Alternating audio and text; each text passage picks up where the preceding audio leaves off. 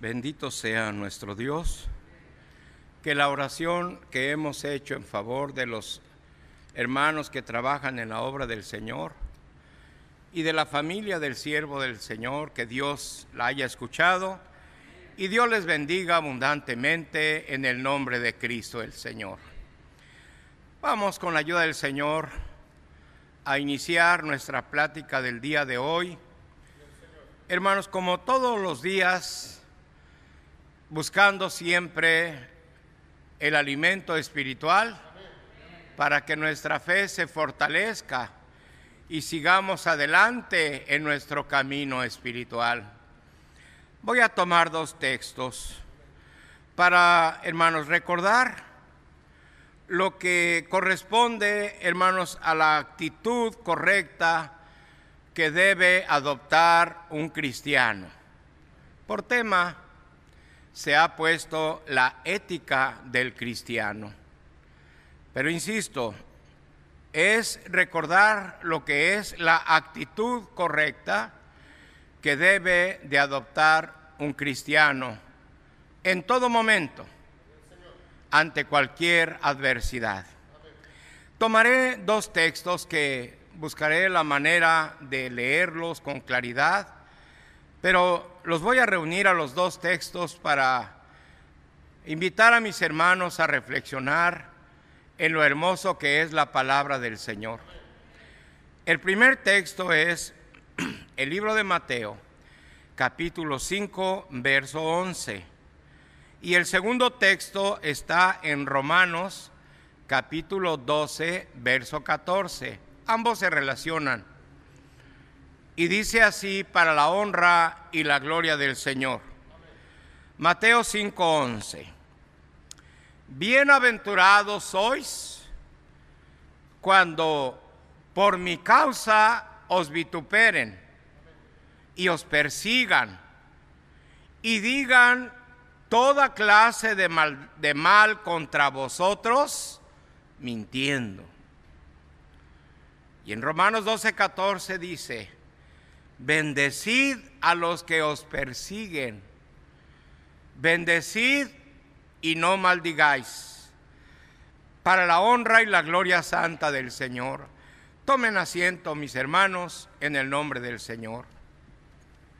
Decía tu hermano que estas dos lecturas se relacionan, o más bien una va tras la otra porque así es la enseñanza del cristiano. Quiero invitar a mis hermanos a que comprendamos, no somos una universidad, no somos una escuela filosófica, no somos un lugar de aprendizaje, de conocimiento y sabiduría humana, no, somos la iglesia del Dios vivo, columna y apoyo de la verdad. Nuestro alimento, nuestra enseñanza, hermanos, nuestra fortaleza está en la palabra bendita de nuestro Dios, que es la que rige nuestras vidas una vez que aceptamos seguir al Señor Jesucristo. Y esto que acabamos de leer nos manifiesta, hermanos, alguna etapa, sí, para la carne difícil de sobrellevar, pero que tenemos que cumplir con ello, hermano, para que podamos alcanzar todas las promesas que el Señor tiene prometidas para nosotros. Dijo Cristo, bienaventurados sois cuando por mi causa, fíjate bien, por causa del Señor, cuando por mi causa os vituperen y os persigan y digan toda clase de mal contra vosotros. Pero eso sí dice el Señor, mintiendo. Es decir, que sean mentiras lo que acusen de un cristiano. Pero aún así, sabiendo, hermanos, que somos este calumniados, que se habla engaño acerca de nuestra vida, el Señor todavía va aún más allá para que busquemos la perfección espiritual. aquellos que nos maldicen, aquellos que nos persiguen, aquellos que hablan mal de nosotros, aquellos que nos acusan injustamente, dijo el apóstol del Señor, bendecid a los que os persiguen, bendecid y no maldigáis. Esto es lo que vamos a analizar en esta mañana con la ayuda santa del Señor. ¿Cómo? ¿Bendecir a los que me persiguen? Sí, así es la enseñanza. ¿Cómo? En lugar de maldecir, ¿debo de bendecir? Sí. Ese es el mensaje de Dios y de Cristo para aquel y aquellos que hemos decidido servir al Señor. Algo muy difícil de lograr, es cierto, pero que tenemos que practicarlo porque tenemos que alcanzar nuestro bien espiritual como seguidores de Cristo. Jesucristo es nuestro ejemplo, es nuestra guía y es nuestra meta. Y viendo nosotros, hermanos, su desarrollo, desempeño, su conducta y enseñanza aquí en la tierra, es como nosotros vamos a tomar ejemplo de ello. La enseñanza cristiana que se nos ha mostrado en lo que corresponde a la justicia social o del hombre, establece que se debe doblegar el rencor, el odio, el resentimiento. Son cosas que aparecen cuando se percibe un justo, un juicio injusto. Pero tenemos enseñanza de que en el alma cristiana no se le puede dar libertad, aunque parezca que el juicio es injusto. No podemos devolver mal por mal. No podemos aborrecer a nuestros enemigos. No podemos maldecir de acuerdo a las maldiciones recibidas. No, esa no es la enseñanza. Todo lo contrario. La enseñanza es dominar todas aquellas cosas que aparezcan en nuestra mente y a veces llegan a profundizar al corazón. Debemos de rechazar todo ello y hermanos tener otra actitud, una actitud correcta, limpia, santa, en el nombre del Señor. Esta actitud puede ser en contra de, enemigos nuestros que se presentan en nuestra vida, a veces sin imaginarlo, creyendo incluso que aquellos que nos eh, señalan o que nos critican o que nos eh, murmuran y hablan calumniando de nosotros, a veces pensamos que son nuestros amigos. O se da que sean nuestros amigos. A veces se da en nuestros compañeros de carrera espiritual. Y esas acciones de calumnia, esas acciones de engaño, nos sorprenden de una manera sorprendente porque no nos esperábamos eso de ellos. Y en algunas ocasiones, hermanos, esto sube de nivel. Puede ser que aparezcan como enemigos nuestros no solo personas, sino también a veces instituciones, incluso autoridades. En las escrituras aparece un relato muy aleccionador ante nuestra vida y para que comprendamos la bendita enseñanza de Cristo para su pueblo. Vamos analizando un pasaje.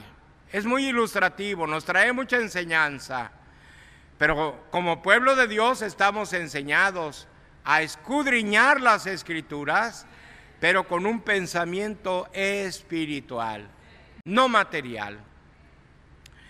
Y voy a invitar a mis hermanos a que abramos nuestras Biblias en la carta que el apóstol Pablo eh, o más bien que se escribe en el libro de los Hechos, el capítulo 23, verso 1. Vamos a ver un, juicio, vamos a ver una reacción a ese juicio y vamos a ver, hermanos, a una corrección en algunas eh, expresiones de este juicio. Dice para la gloria del Señor. Entonces Pablo, mirando fijamente al concilio, dijo, varones hermanos, yo con toda buena conciencia he vivido delante de Dios hasta el día de hoy. El sumo sacerdote Ananías ordenó entonces a los que estaban junto a él que le golpeasen en la boca. Entonces Pablo le dijo, Dios te golpeará a ti, pared blanqueada. ¿Estás tú sentado para juzgarme conforme a la ley y quebrantando la ley me mandas golpear?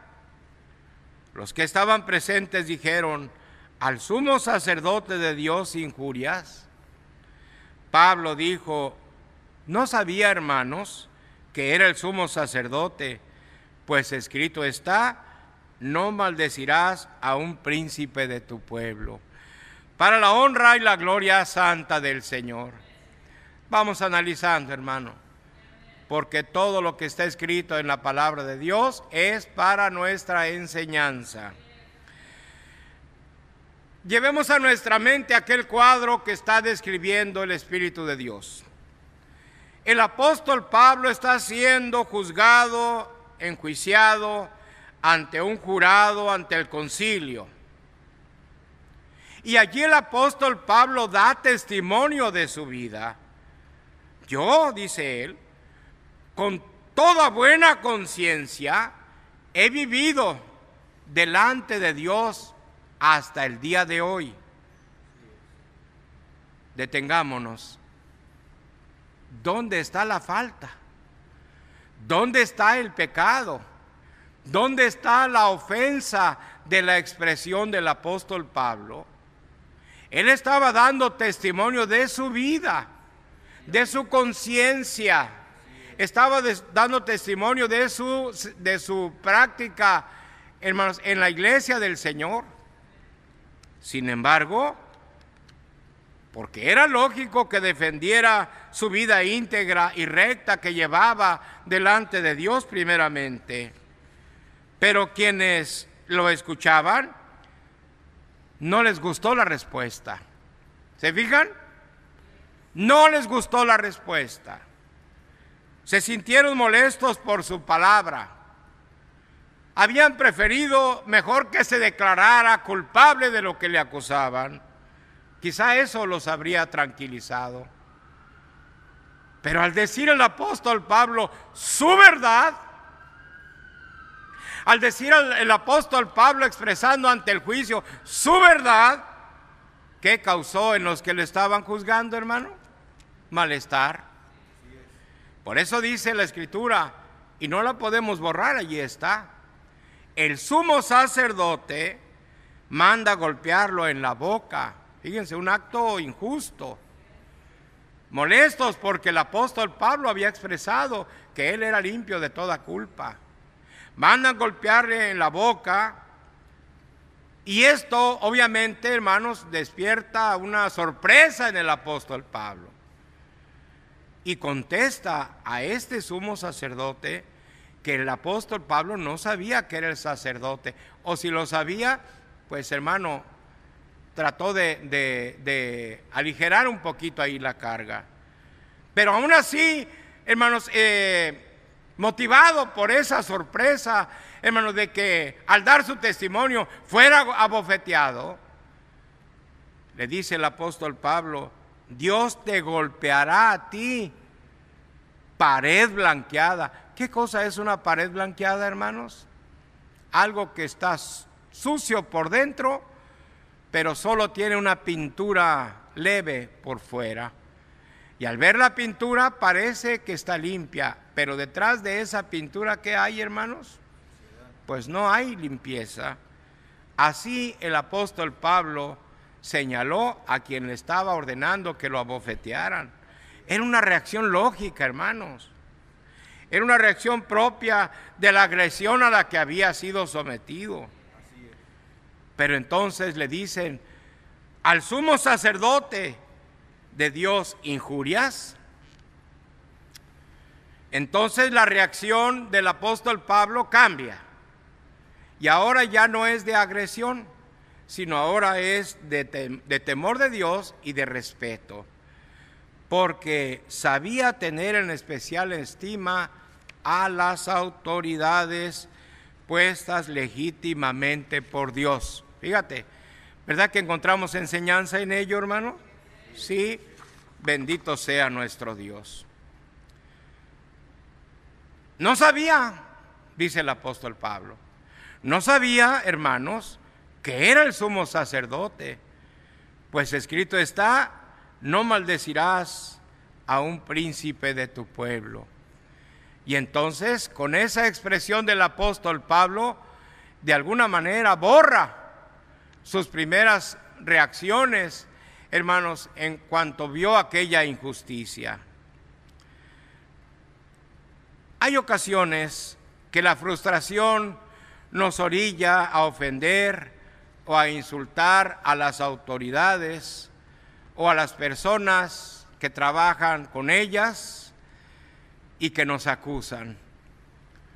También es bueno saber defender nuestros derechos, claro, demostrar nuestra inocencia, naturalmente, argumentando siempre a nuestro favor cuando nos acusan y cuando tratan de dañarnos. Pero siempre, la defensa siempre debe ser con el debido respeto por el lugar que ocupan las autoridades. Son instituciones que hemos sido enseñados a respetar. Primero por el lugar que les da la sociedad, pero también y principalmente por el lugar que les da nuestro Dios. Porque no se nos olvide, las autoridades son puestas por Dios. Una vez se nos dijo, y han de recordar mis hermanos, quien se mete con la iglesia, se mete con la elección. Y los que se meten con la elección, se meten con la iglesia, sí, porque somos uno en Cristo, nuestro amado y bendito Salvador. Pero este, este pensamiento o esta expresión, hermanos, tenemos que analizarla de una manera espiritual. Tenemos que analizarla desde un punto de vista espiritual juicioso. Y quizá algunos hermanos no captan bien o no comprenden bien o no viven una vida tan espiritual para entender las cosas y hacer la diferencia entre uno y lo otro. Y los que no han entendido, los que no saben hacer diferencia, se imaginan que la defensa va a ser con golpes. No sé si soy claro, hermanos. Se imaginan que la defensa va a ser con golpes o con insultos, con cosas materiales. Pues sí, oyen de lucha, oyen de batalla y se imaginan pleitos materiales, humanos. No siendo la verdad así. Nosotros no somos de ese espíritu bélico, no. No han entendido quienes así obran que nuestro mensaje, nuestra vida, nuestra enseñanza es espiritual. Porque dice el apóstol Pablo en la primera de Corintios 2:14, pero el hombre natural no percibe las cosas que son del Espíritu de Dios porque para el hombre natural son locura y no las puede entender. Aquí el mensaje, porque se han de discernir espiritualmente. En cambio, el espiritual juzga todas las cosas, pero él no es juzgado de nadie, porque ¿quién conoció la mente de Cristo? ¿Quién le instruirá? Mas nosotros, Iglesia Santa, tenemos la mente de Cristo. Bendito sea el Señor, con la cual debemos analizar todo lo que se nos dice en la iglesia y todo lo que nos enseñan, acomodando una cosa en su lugar, lo que es material en lo material y lo que es espiritual en lo espiritual. Tú, hermano, sabes hacer diferencia porque eres hijo de Dios, porque tienes esa facultad de poder discernirlo. En esto precisamente es en lo que debemos de pensar y ocuparnos. Porque nuestro lenguaje y nuestra vida es espiritual. Bueno, y con todo esto voy a hacer un ejercicio o a invitarles a hacer un ejercicio. Con todo y esto, hermanos, lo que hemos platicado. ¿Tenemos una lucha? Sí. ¿Ha habido una batalla? Sí. Otra pregunta te voy a hacer. ¿Y hemos ganado? Sí. Bendito sea el Señor. Y podrán decirnos algunos, fíjate en esta pregunta para que la analices. Podrán decirnos algunos, ¿cómo dicen que hemos ganado si el apóstol de Dios sigue en la cárcel? Vuelvo a hacer la pregunta. ¿Hemos ganado? Sí, por la gracia del Señor, porque ha triunfado nuestra fe. Y esta es nuestra victoria, nuestra fe. Porque todo lo que es nacido de Dios, dice el apóstol Juan, todo lo que es nacido de Dios vence al mundo. Y esta es la victoria que ha vencido al mundo, nuestra fe. Bendito sea el Señor. Quiere decir, y te invito al análisis, que aunque el Señor Jesucristo murió en la cruz porque murió, o los apóstoles que fueron encarcelados o asesinados, como bien lo hemos leído en las Sagradas Escrituras, nunca hemos dicho que perdieron, ¿o sí? ¿Perdió Cristo al morir en la cruz? ¿Perdieron los apóstoles al sentir el escarnio, el sufrimiento, los azotes y aún la muerte? No, no perdieron. Porque el resultado de su sacrificio, el resultado de su sufrimiento, fue la fe de la iglesia que hoy crece en nuestro corazón. Entonces, en este caso, no hubo pérdida, hubo ganancia. Comprendamos, santos hermanos, lo que hemos vivido en este último año, que ha sido un espacio de lucha, de sufrimiento, de angustia, de tristeza, pero enos aquí, firmes, sirviendo al Señor. El costo ha sido mucho, pero la victoria se perfila más grande que, que la lucha.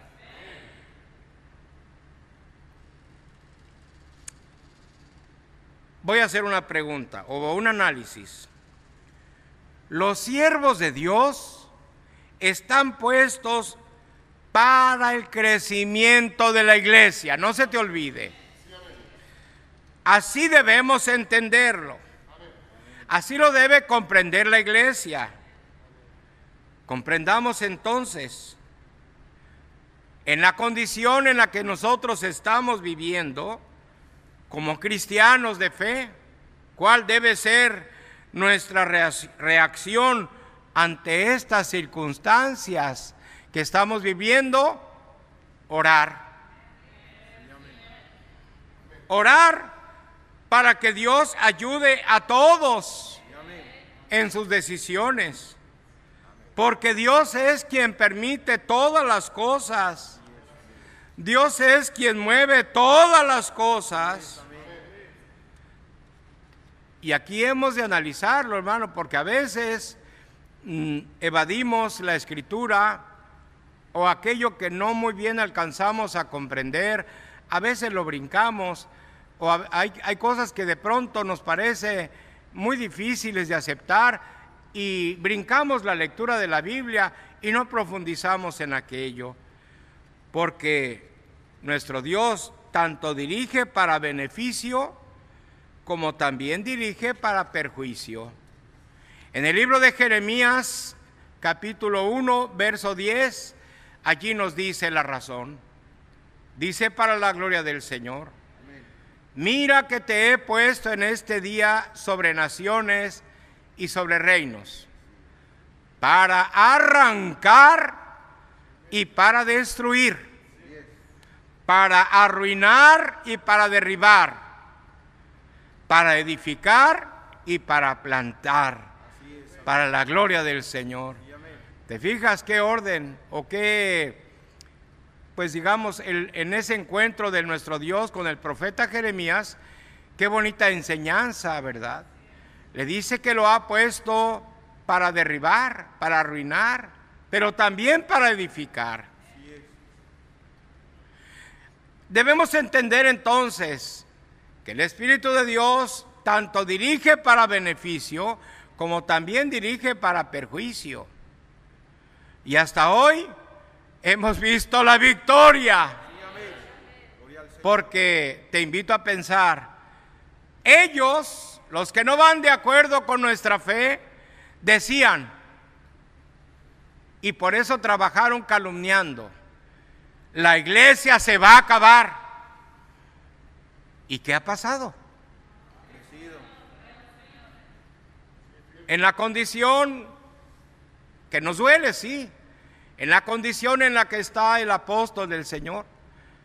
Pensaron, hermanos, que quitando o ocultando la cabeza de la iglesia, esta iglesia iba a correr para todos lados.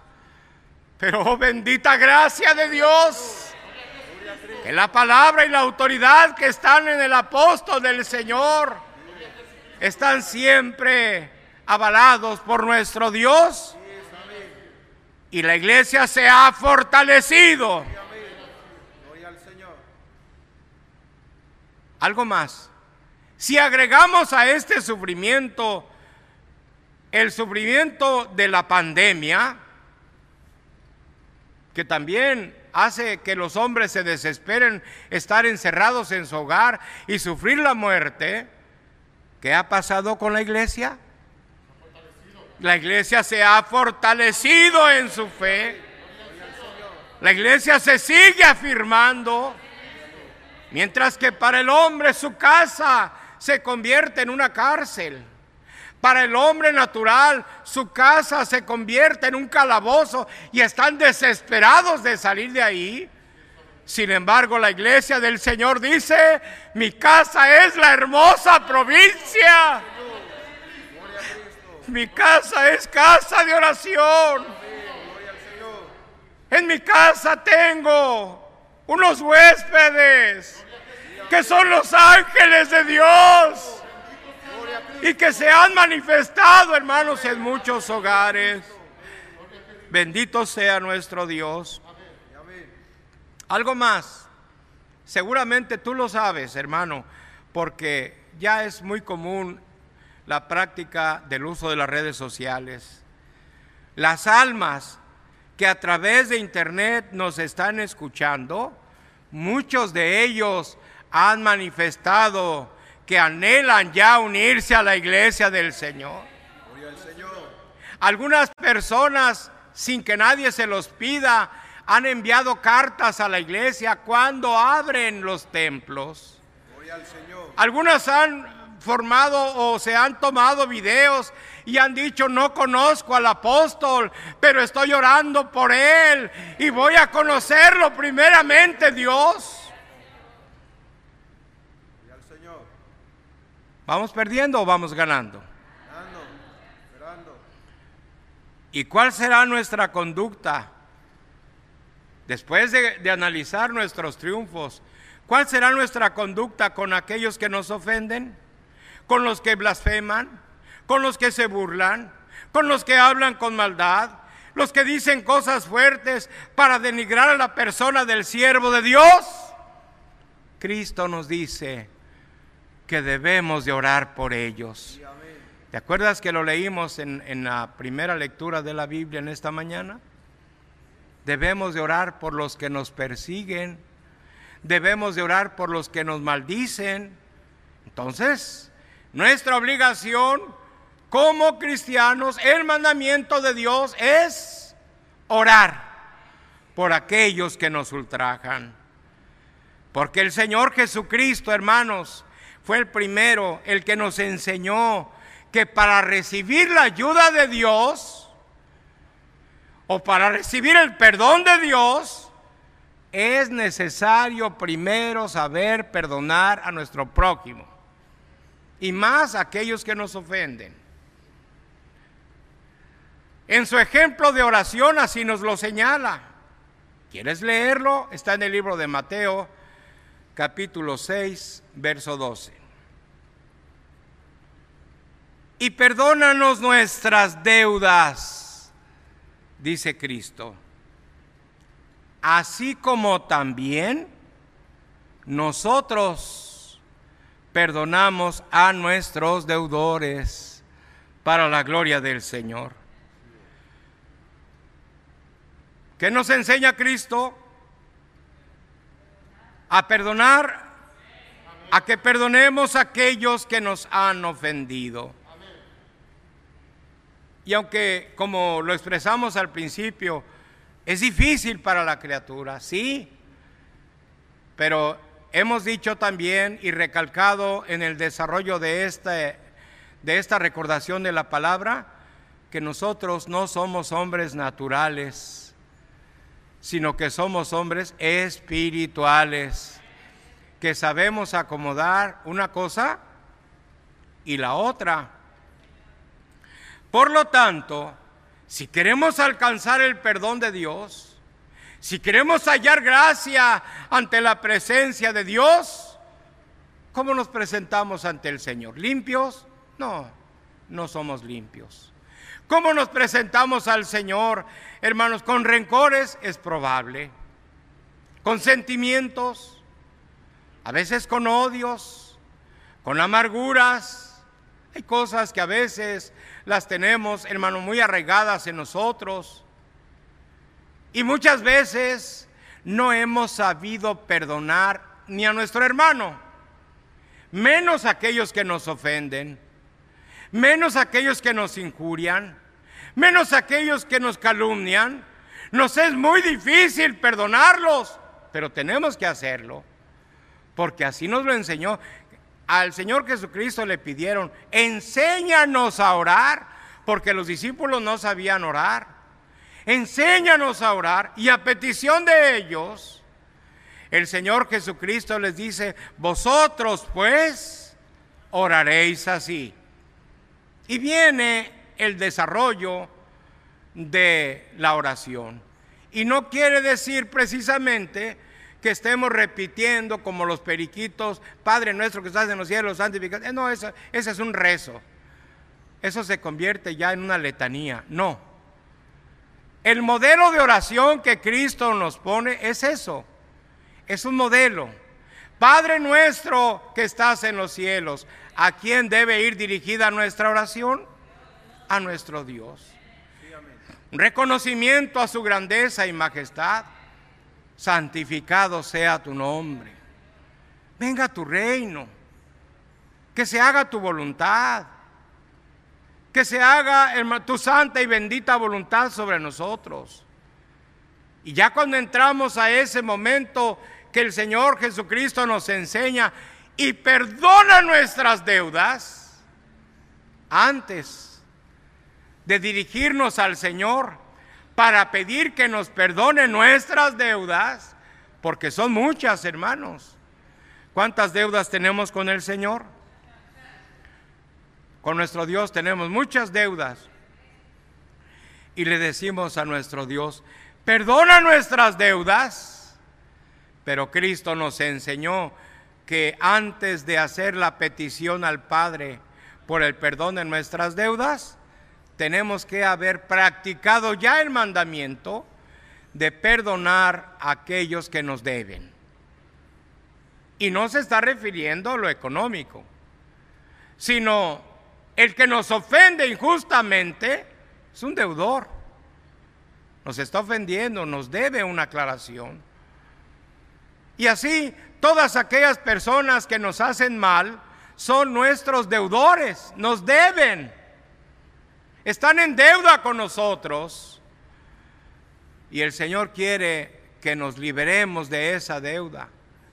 O más bien, que liberemos a los deudores de esa carga.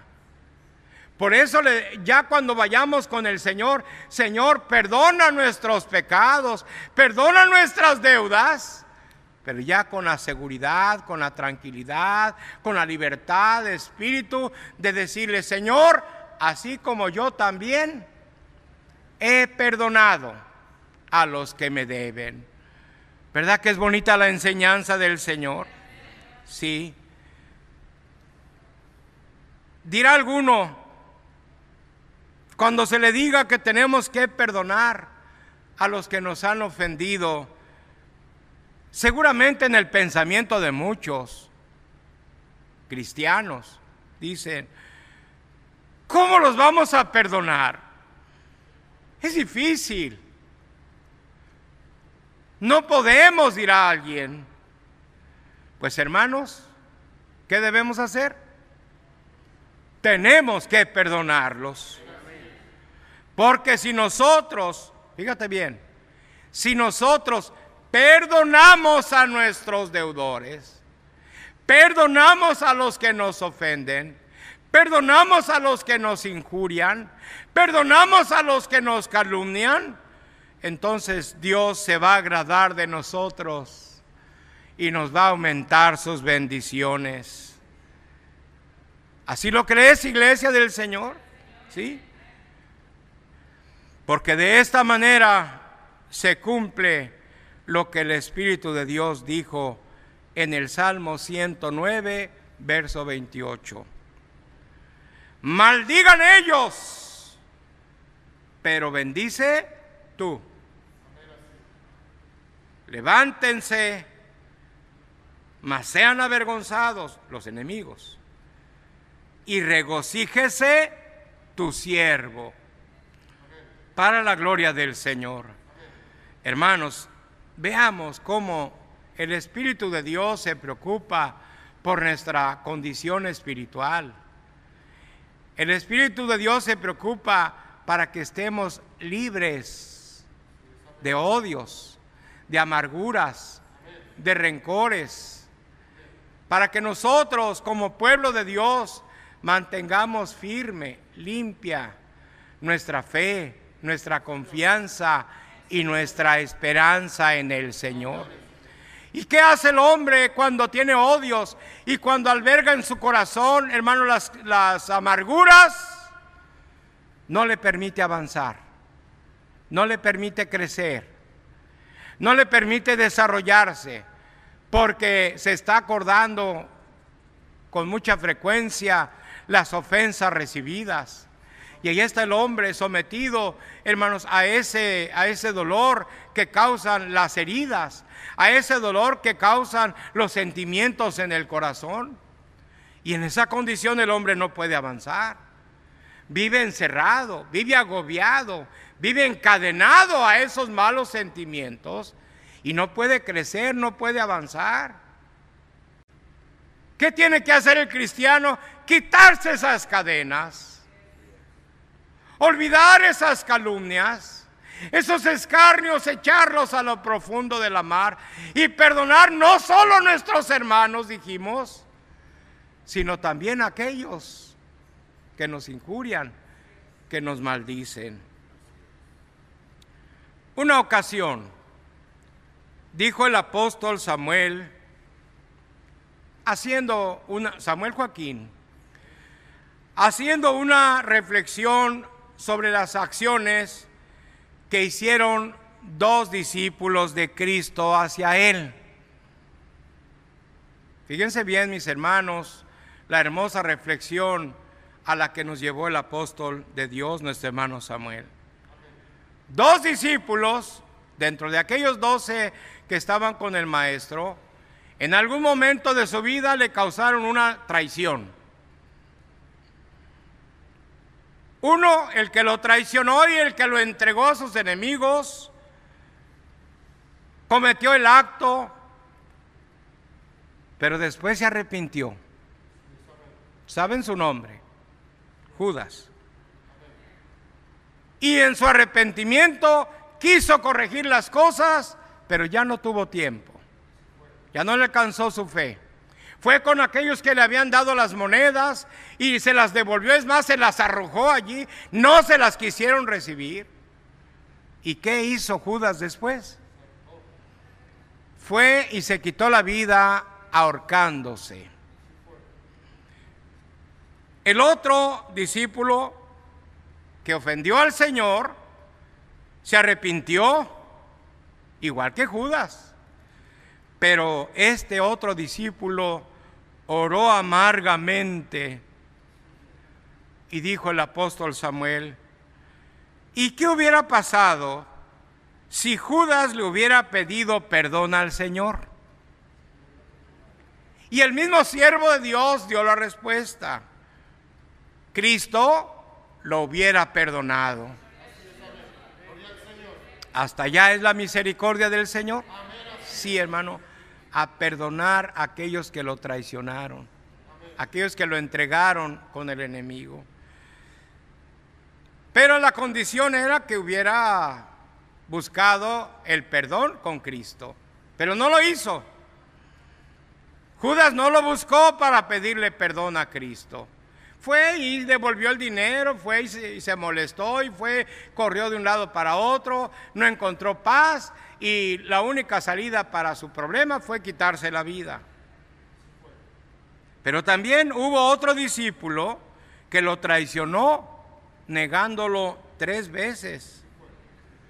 Incluso tuvo que cambiar su forma de hablar maldiciendo. No maldijo al Señor, pero sí cambió su lenguaje hablando con maldiciones, porque lo que pretendía era que su hablar, que ya era como cristiano, y como el hablar de un cristiano se identificaba de inmediato ante las personas, entonces él quiso cambiar su lenguaje vulgar como hablan todas las gentes, pensando que así no lo iban a identificar como cristiano, no lo iban a, a seguir confundiendo con el lenguaje del Señor. Y así lo hizo aún a pesar de que lo señalaron, mira, tu hablar se te delata. Sin embargo, dice que oyó que el gallo cantó en la mañana.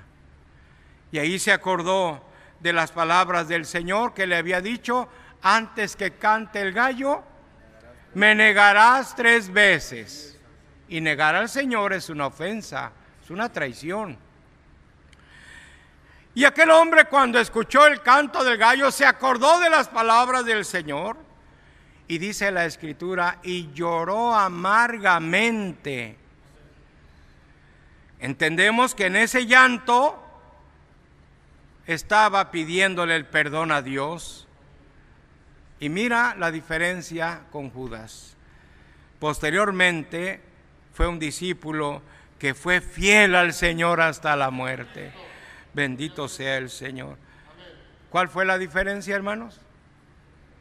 Los dos traicionaron al maestro en diferentes situaciones, en diferentes circunstancias y de diferentes maneras. Pero uno sí se arrepintió, pero no buscó la misericordia. El otro también se arrepintió, pero él sí buscó la misericordia y la alcanzó porque Cristo le perdonó. Bendito y alabado sea el dulce nombre de nuestro Dios. Y después fue, dijimos, un discípulo muy fiel al Señor. Esto está en Mateo 26, 74. Vamos adelante. ¿Y qué opinión tuvo Cristo de sus enemigos? Los que se voltearon contra Él, los que hablaron en contra de Él, los que anduvieron con Él, los que comieron con Él y en su momento lo traicionaron, cuando no cumplieron sus expectativas, al no haber cumplido sus objetivos personales, porque su servicio no era sincero. Su servicio, y hablamos de Judas, no era un servicio sincero, sino su mira estaba en la autocomplacencia. Él buscaba su propio beneficio material. Ellos buscaban lograr sus propios objetivos, no el del servicio sincero. Porque el que sirve, el que sirve no fija condiciones de recompensa. El que sirve y espera ser recompensado, sí, a veces con una paga material, a veces con una paga espiritual o con ambas, pero no con metas y objetivos más allá de sus acciones. ejemplo. Es ilógico que quien trabaja en una empresa, contratado, convenido con un sueldo, es ilógico que esta persona espere que a la hora que le paguen su quincena o, su mensualidad, le den la mitad de la empresa. Pues no, es ilógico. Fue contratado por un tanto espera un salario adecuado a su trabajo. Pero si el objetivo de él era que le pagaran la mitad de la empresa, pues como tenía puesto su objetivo muy elevado, al no lograrlo entran los sentimientos de enojo, de envidia, de frustración, de odio, de venganza y cosas semejantes a estas. Ahora vemos hablar de los que se apartaron de Dios y que ya no obraron movidos por el Espíritu de Dios, porque el que se aparta de Dios ya no tiene la dirección de Dios.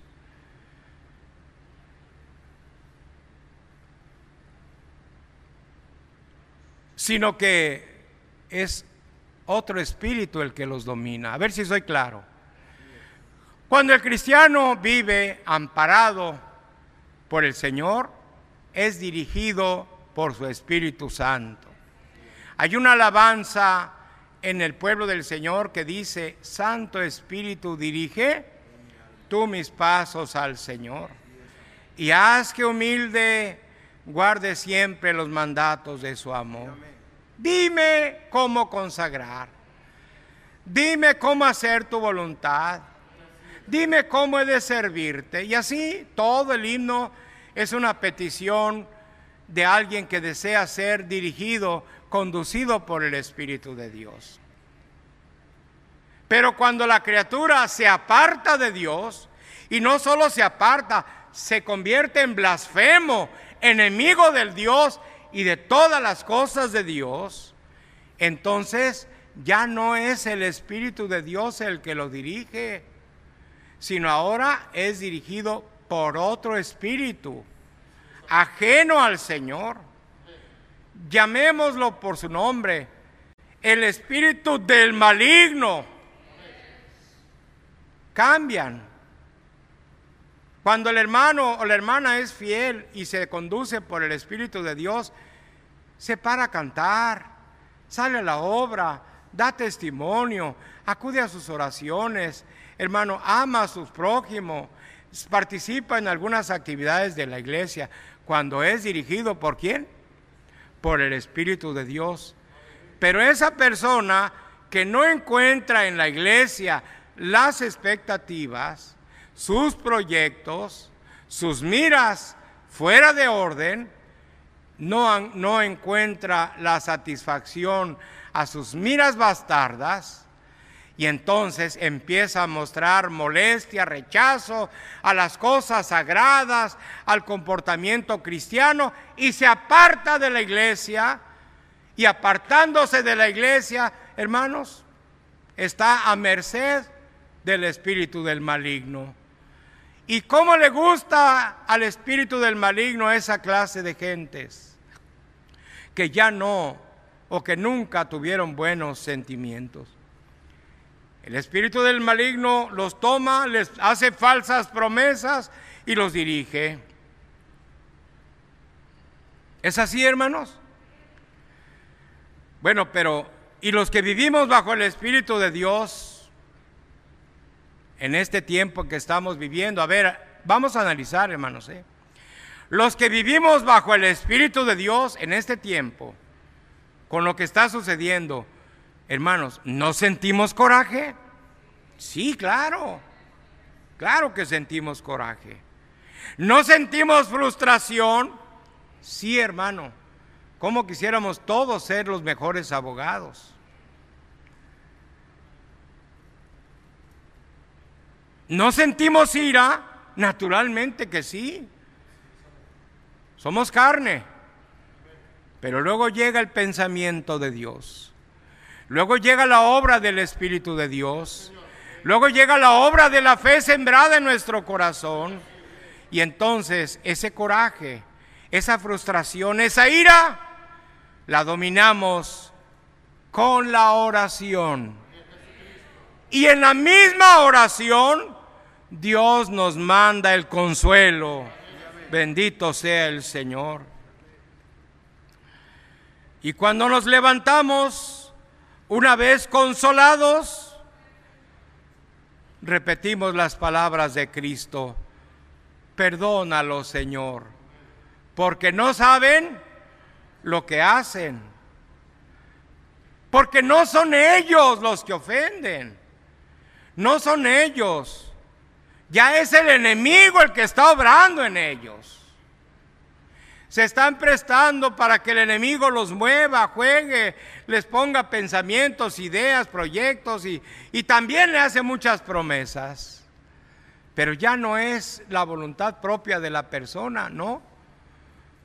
Ahora es el enemigo, el maligno, el espíritu maligno, el que está dominando a aquella criatura y lo hace, hermanos, eh, conducirse en desorden y levantándose en contra de la obra de Dios. Nuestro compromiso, hermanos, ahora en este tiempo es, una vez que se espera pronto ya que llegue el juicio que estamos esperando, nuestro compromiso es encomendarnos en oración a Dios. Que Dios bendiga y dirija todas las cosas, porque entonces sabremos que si Dios dirige todas las cosas, todo se hará justa y limpiamente en la verdad. Porque al final no vence la mentira, sino al final vence la verdad.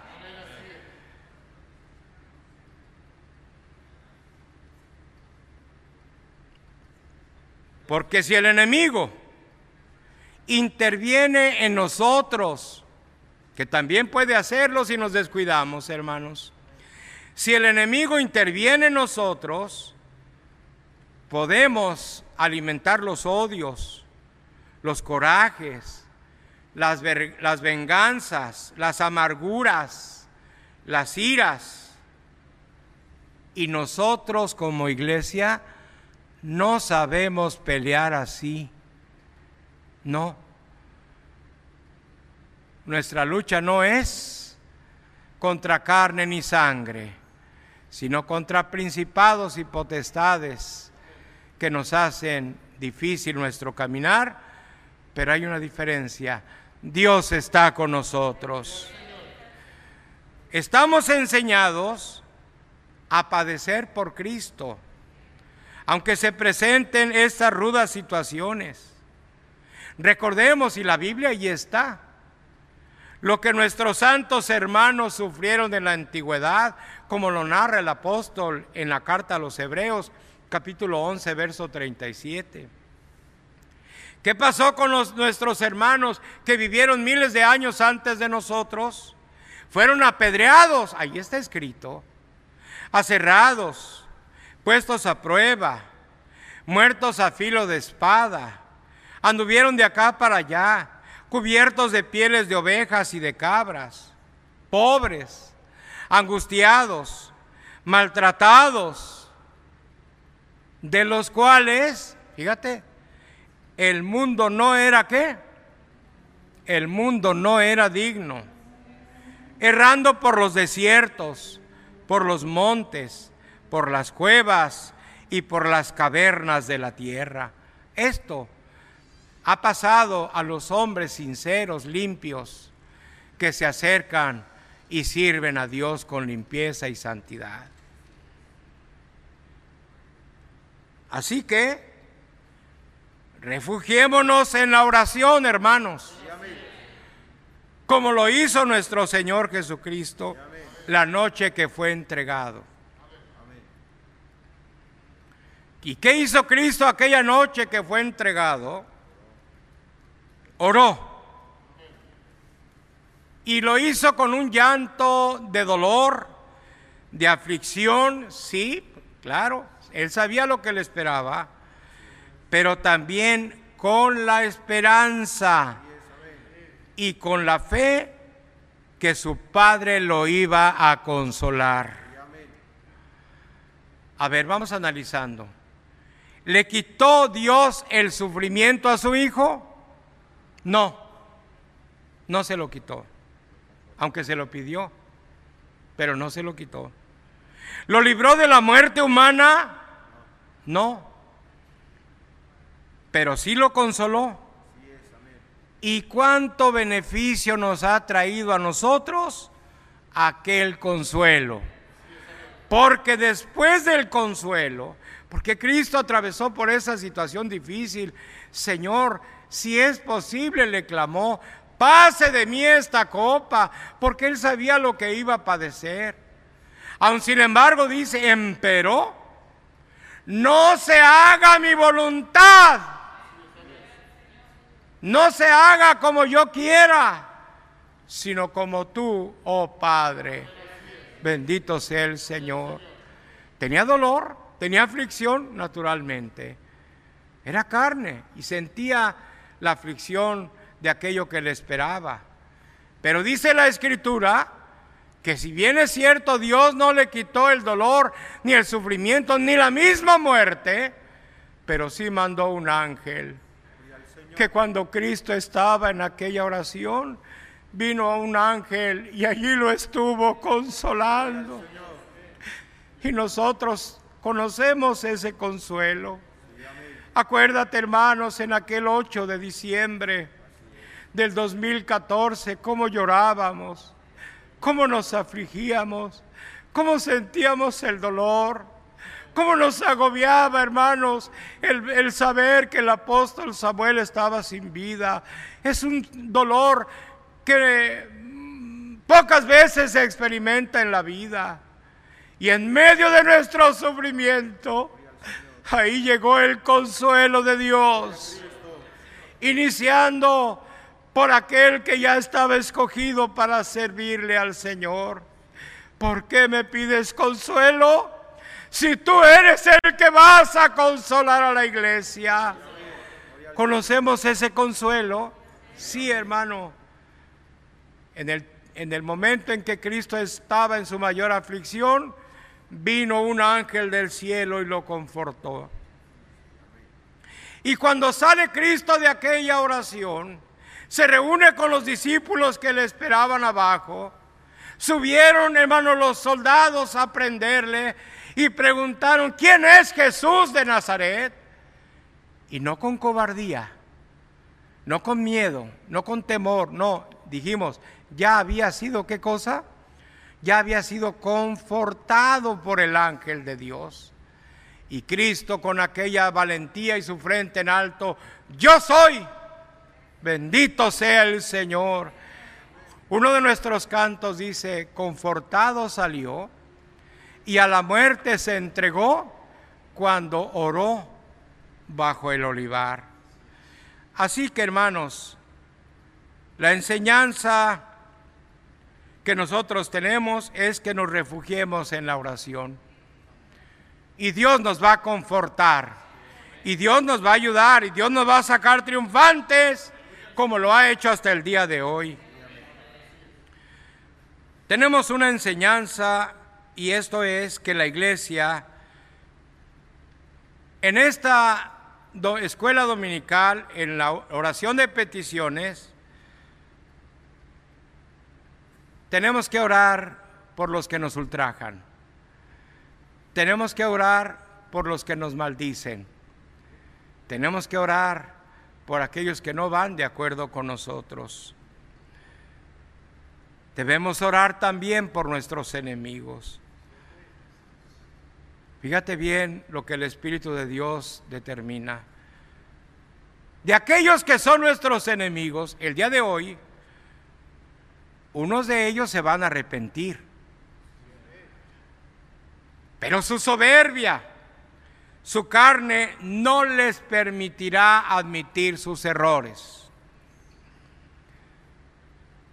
Y más aún van a caer en un dolor más grave, permanente. Pero otros llorarán con amargura. Se arrepentirán, sí, llorarán con amargura. Pero de ellos le van a pedir a Dios el perdón. Y Dios poderoso es para volverlos a traer a su gracia, como seguramente lo hará el Señor. ¿Crees que este poder está en Dios? Hermanos, vamos a analizar un pasaje en el cual hemos de ver, hermanos, cuál es la voluntad santa de nuestro Dios. En el libro de los Hechos, capítulo 7, verso 54, vamos a hablar un pasaje del apóstol Pablo, que siendo enemigo de la iglesia, consintió con la muerte de Esteban y con otros hermanos encarceló a muchos, mató a otros más y se gloriaba en ello. ¿Quién? El apóstol Pablo. Oyendo estas cosas, Hechos 7:54, se enfurecían en sus corazones y crujían los dientes contra él. Estamos hablando en el pasaje de Esteban. Pero Esteban, lleno del Espíritu Santo, Puesto los ojos en el cielo, vio la gloria de Dios. Allí estaba el consuelo. Y a Jesús que estaba a la diestra de Dios. Y dijo, he aquí, veo los cielos abiertos y al Hijo del Hombre que está a la diestra de Dios. Entonces ellos, dando grandes voces, se taparon los oídos y arremetieron a una contra él. Y echándole fuera de la ciudad le apedrearon. Y los testigos pusieron sus ropas a los pies de un joven que se llamaba Saulo. Y apedreaban a Esteban mientras él invocaba y decía, Señor Jesús, recibe mi espíritu y puesto de rodillas, clamó a gran voz, Señor, no les tomes en cuenta este pecado. Y habiendo dicho esto, durmió. Para la gloria del Señor. Vamos a analizar este pasaje. Pido su atención, mis hermanos. Imaginémonos todos aquellos hermanos que fueron encarcelados todas las familias de aquellos hermanos en las cuales Saulo consintió en su muerte. Incluso algunos los entregó la muerte. Imagínense lo que sintieron aquellos familiares, aquellos conocidos, aquellos vecinos, aquellos amigos de los que murieron. Imagínense lo que sintieron cuando escucharon que quien los perseguía ahora era un apóstol. Y lo tenían que amar y lo tenían que obedecer porque ahora era apóstol de Dios. Los verdaderos hermanos se olvidaron de lo que había hecho y lo aceptaron. Triunfó la fe, hermanos. ¿Es cierto? ¿Qué triunfó, hermano? Triunfó la fe.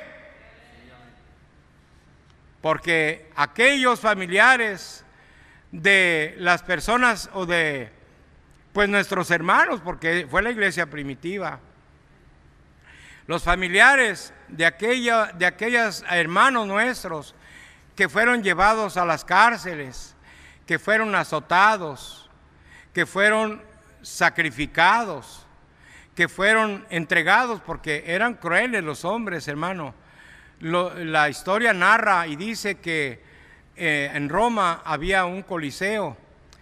Un coliseo es como un estadio donde caben miles de gentes y allí tenían este, animales feroces como osos, como leones, como tigres, y llevaban a nuestros hermanos, tanto padres, madres, hijos, hijas, y los ponían allí en el centro de, la, de aquella arena y enseguida soltaban a los animales. Obviamente los animales iban y destrozaban a nuestros hermanos. Y muchos familiares de aquellos que fueron entregados a las autoridades para ser sometidos a estos tormentos, sabían que Saulo de Tarso era el que los había tomado presos, era el que los había perseguido, era el que los había entregado a las autoridades, porque Saulo de Tarso lo hacía sin que antes llegara a él el llamamiento de Dios. Cuando llega el llamamiento de Dios al apóstol, entonces, hermano, Dios lo llama para su santo servicio. Instrumento escogido, dijo el Señor, me es este. Y fue llevado ante el concilio y eh, ante los hermanos de los, eh, los apóstoles que predicaban en ese tiempo. Y hermanos, eh, le, le preguntaron acerca de la palabra que el apóstol Pablo predicaba y resultó que salían de acuerdo, que predicaban lo mismo que ellos, dice la escritura, se dieron las diestras de compañía. Y cuando ya el apóstol Pablo es conocido, no como Saulo de Tarso, sino ahora como el apóstol Pablo, pues los apóstoles son dignos de alto reconocimiento, dignos de obediencia, dignos de respeto. ¿Qué crees que sintieron aquellas gentes, aquellos familiares de los que fueron entregados por labios del, del siervo de Dios?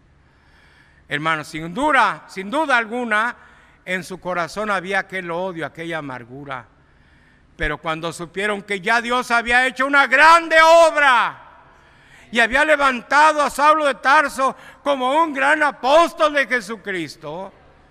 Hermanos, los que fueron sinceros, con, hermanos, obedecieron, se sujetaron, porque ahora era un apóstol de Dios. Se olvidaron de lo que había hecho y lo aceptaron. ¿Qué pasó allí? Triunfó la fe. Y la fe nos ayuda a soportar todo padecimiento, sin ofender, sin desesperar, tan solo confiando en que Dios cumplirá en nosotros sus promesas. Bendito y alabado sea el dulce nombre del Señor. ¿Qué enseñanza nos trae el Espíritu de Dios al recordarnos esta palabra? hermanos, que nuestra fe ha crecido. ¿O ya se detuvo la fe? ¿La pandemia detuvo el crecimiento de nuestra fe? el, el sufrimiento que estamos llevando por el apóstol de Dios ha debilitado nuestra fe. Ha pasado más de un año, un año y dos meses más. Y nuestra fe, nuestra fe ha crecido, se ha fortalecido. Bendito sea el Señor. No estamos desesperados. No nos abruma la desesperanza. No, nos alienta nuestra fe porque Dios nos va a dar la victoria. Y lo hemos de ver, lo hemos de tener entre nosotros. Bendito y alabado sea el nombre de Dios. Y si no hubiéramos tenido esta fe, ¿qué hubiera sido de la iglesia? Lo que esperaban las gentes. Detenemos a su cabeza y el cuerpo se va a destruir. No, es que esta iglesia no es del hombre, esta iglesia es de Dios. Luego viene, hermanos, la pandemia y todo sucede porque Dios lo permite. Viene la pandemia y cosa que nunca se había dado en la historia de la humanidad. Todo el mundo tiene que refugiarse en su hogar. Todas las naciones, todos los seres humanos de la tierra, gobernantes, artistas, políticos, mm, ricos, eh, poderosos, todos tuvieron que refugiarse en sus hogares.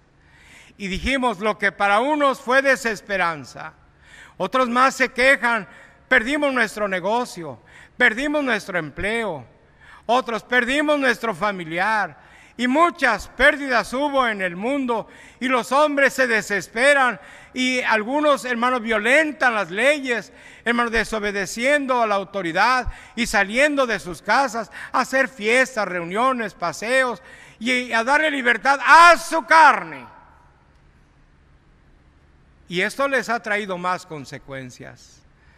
Pero ese encierro, esa calamidad que vino sobre el mundo, a la iglesia le sirvió para bien. ¿Por qué? Porque hay alguien con autoridad en la tierra que le pidió al Señor por nosotros y que nos mandó decir, no desesperes, no te inquietes, acepta la voluntad de Dios. Y si alguno dijera, antes de que nosotros dijéramos, ¿y mis oraciones? El hombre de Dios se adelantó y nos dijo, no tengas pendiente, tu casa es casa de oración por la autoridad de Dios en su siervo. Viene la Santa Cena y en la Santa Cena tenemos como referencia acudir a la hermosa provincia en Guadalajara, donde hemos visto tantos testimonios tan hermosos. Los coros, los jóvenes, las caminatas, los estudios, el, convivir, hermanos, este, entre hermanos fraternalmente, la paz que se siente, la espiritualidad, la participación de la cena del Señor, la unidad de espíritu. Todo esto lo hemos vivido en la hermosa provincia. Y seguramente en algunos de nosotros no sabíamos cómo se iba a celebrar la Santa Cena. Lo que sí sabíamos es que Dios no nos iba a abandonar. Y he aquí la obra de Dios. He aquí la autoridad de un hombre de Dios. Vuestro hogar será la hermosa provincia. Y lo fue. Hermanos, lo fue lo disfrutamos. Han llegado aquí muchos testimonios de hermanos que dicen, aquel día primero de, de, agosto, escuchamos unas trompetas en el aire, vimos que entraron ángeles, hubo hermanas que, hermanos, estando en la Santa Cena, hermanos, vieron que se abrió la puerta de su casa y entró un ángel de Dios que traía en sus manos un cofre acompañado de otros ángeles. Y llegaron y depositaron aquella arca en la mesa donde estaban mis hermanos. Y enseguida se retiraron aquellos ángeles. que era? Era la bendición de Dios en la participación de la cena del Señor. ¿Nos abandonó el Señor? No, al contrario nos ha cobijado con su manto santo, la gloria sea a nuestro Dios. Terminaré, hermanos, la explicación de esta mañana intentando, hermanos, que esta palabra llegue a nuestro corazón y que estemos preparados, hermano, para lo que se nos ha explicado, para poder dominar los celos, las iras, las contiendas, los rencores, los odios, las amarguras, y con libertad podamos pedir a Dios por aquellos que nos ultrajan, por aquellos que nos hacen mal. Dice en el libro de los Hebreos, capítulo 10, verso 32 al 36, para la gloria del Señor. Pero traed a la memoria los días pasados, en los cuales, después de haber sido iluminados, sostuvisteis gran combate de padecimientos. Por una parte, ciertamente con vituperios y tribulaciones, fuisteis hecho espectáculo. Y por otra, llegasteis a ser compañeros de los que estaban en una situación semejante. Porque de los presos también os compadecisteis, y el despojo de vuestros bienes sufristeis con gozo, sabiendo que tenéis en vosotros una mejor y perdurable herencia en los cielos. No perdáis, pues, vuestra confianza, que tiene grande galardón, porque os es necesaria la paciencia para que, habiendo hecho la voluntad de Dios, obtengáis la promesa para la gloria santa del Señor. Repetiré los últimos dos versículos. No perdáis pues vuestra confianza, que tiene grande galardón, porque os es necesaria la paciencia, para que habiendo hecho la voluntad de Dios, obtengáis la promesa para la gloria bendita del Señor. Sea lo que hemos explicado y recordado, todo para la honra y la gloria del Señor. Quiero darles un mensaje a mis hermanos, o no mensaje, un testimonio, un testimonio de un mensaje que en el año 2017, el primer día del año, el apóstol de Dios envió a los ministros. En esa ocasión, tu hermano tuvo la dicha de dirigirle unas palabras al siervo de Dios, a nombre del cuerpo ministerial. Seguramente ustedes lo han de recordar. Y cuando tu hermano terminó de darle unas palabras de reconocimiento al siervo de Dios en representación del cuerpo ministerial, se me concedió acercarme a él.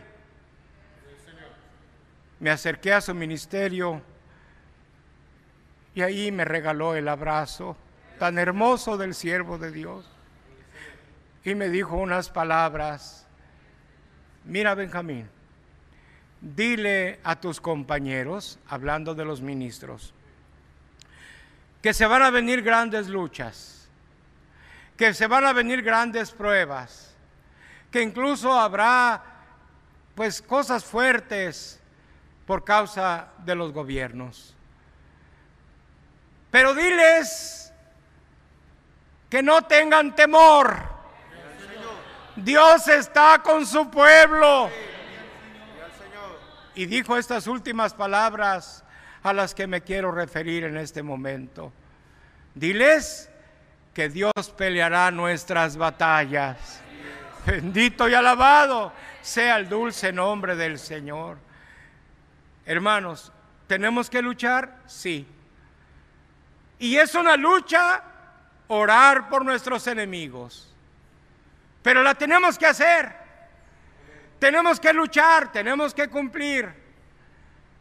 Pero no se te olviden aquellas palabras del siervo de Dios. No estamos solos. Dios peleará nuestras batallas. Y peleando Dios nuestras batallas, ¿dónde estará la pérdida? No las hay. Si hasta este momento hay miles de almas que quieren bautizarse, nuestra fe se ha fortalecido, nuestra fe va creciendo El conocimiento, porque escuchamos mucha doctrina en estos días. El conocimiento nos ha hecho crecer nuestra fe y estamos más fuertes que nunca. Dios nos va a ayudar a salir adelante. Ahora tenemos, porque se nos enseña o se nos recuerda, tenemos que orar por nuestros enemigos. Tenemos que orar por aquellos que fueron nuestros hermanos. Tenemos que orar por aquellos que tienen en su mano, hermanos, la autoridad. Sí, lo tenemos que hacer. Pero si lo hacemos, Dios los va a bendecir a ellos. Pero más nos va a bendecir a nosotros. Porque estaremos obedeciendo su voz. Para la gloria santa del Señor. Invitaré a mis hermanos que entonemos una alabanza al Señor, haciendo primeramente una pregunta para que mis hermanos allí en sus hogares, allá en los pueblitos, en las rancherías, en las ciudades, allá en el campo, como hemos visto algunas fotografías, hermanos, le cantemos al Señor la alabanza 620, que dice, yo quiero más y más de Cristo. Yo quiero más de su poder. Yo quiero más de su presencia. Yo quiero más y más de Él. Y le pediremos todos en nuestra alabanza al Señor. Quiero vivir. Quiero gozar en la mansión de gozo y paz. Le pediremos al Señor, ayúdame a vivir no para mí, no para mis intereses personales, no para seguir las corrientes del mundo, no. Ayúdame a vivir para ti, mi Señor, en santidad y en amor. Así lo hemos de hacer para pedirle al Todopoderoso que nos ayude en el nombre de Cristo Jesús. Hagámoslo para la gloria del Señor más de Cristo. Yo quiero más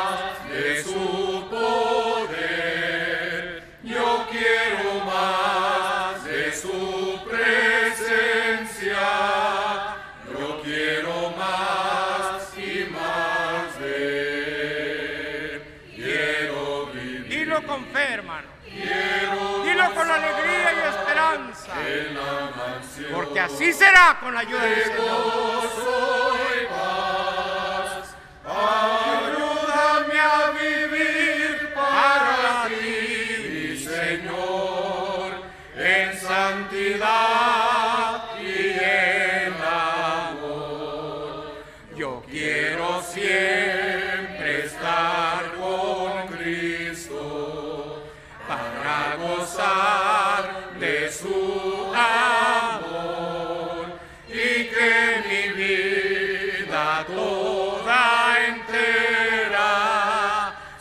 consagrada a ti, Sí, amén, gloria a Cristo. Quiero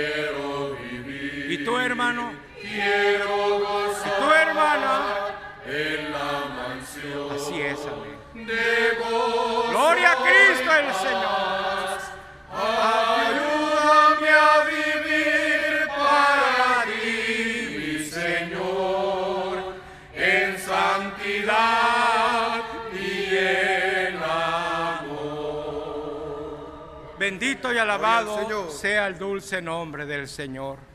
El Señor reciba nuestra alabanza en el nombre de Cristo. vamos a cumplir el mandamiento de Dios. Vamos doblando nuestra rodilla para encomendarnos al Señor. ¿Y qué le vamos a pedir? Lo que se nos ha recordado en este día. Tenemos que orar por aquellos que nos ultrajan, por los que nos calumnian, por los que nos levantan falsos testimonios, por los que tienen en su mano la ley, porque tienen los, aquellos que tienen en su mano, hermanos, el, el trabajo, hermanos, en los lugares donde se imparte la justicia, que Dios obre, que Dios tome los corazones, que Dios dirija todas las cosas. Porque si Dios dirige todas las cosas, entonces tendremos una respuesta inolvidable. Veremos la justicia de Dios, hermanos, obrar, hermanos, en manos de los hombres. Pidamos al Señor que Dios bendiga a todos ellos, que Dios los dirija, sea con ellos. Y si Dios de entre ellos tiene algunos que van a regresar a esta iglesia, hermanos, que Dios haga su obra. Oremos con el corazón, con libertad, con seguridad en el nombre glorioso de Jesucristo.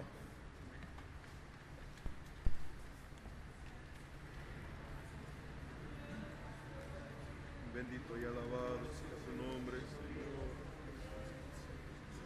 Para siempre. En esta oración venimos delante presencia, Señor. Santo celestial, todas las necesidades que se encuentran en tu pueblo. Señor, que las conoces todas, Señor,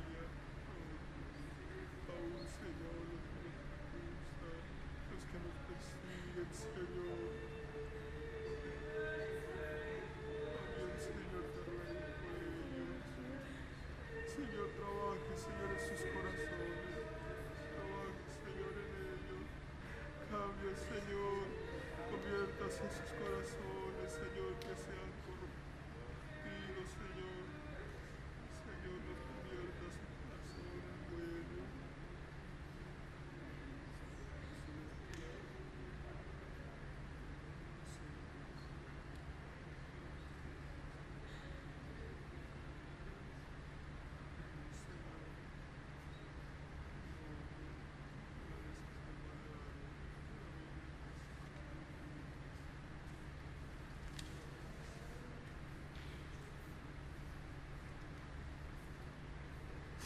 Bendito sea nuestro Dios. ¿Cuántos de nosotros, hermano, cuando sabíamos y escuchamos las condiciones en las que se está desarrollando, hermanos, este proceso, cuántos de nosotros hemos pensado en venganzas, hemos pensado en desquitarnos, hemos pensado, hermanos, en ofender? Hemos pensado en, contestar mal por mal y maldición por maldición, pero eso nos agobiaba el corazón. Hoy la palabra de Dios nos hace libres, hermano. Al no existir odio, al no existir venganzas, deseos de venganza, al no existir en nosotros cosas, hermano, eh, malas propias de la carne, entonces el Señor nos hace libres y tenemos libertad para seguir disfrutando de la fe hermosa que ha crecido en nosotros y de seguirla ejercitando en el nombre del Señor Jesucristo. Tenemos la, la oración de adoración y para ello le pediremos a los hermanos del coro que entonen una estrofa y el coro de una alabanza para que incite al pueblo del Señor a esta oración de adoración. que no es gravosa, que no es, hermanos, de, de, de peso, no, al contrario, es de libertad, es de alegría, es hermosa. Hagámoslo, hermanos, escuchando al coro y nosotros de rodillas, adorando a nuestro Dios, de quien tanto hemos recibido, y a Jesucristo nuestro amado y bendito Salvador, quien sufrió la muerte para darnos vida. Hagámoslo en el nombre de Cristo Jesús. Para la honra y la. Amén.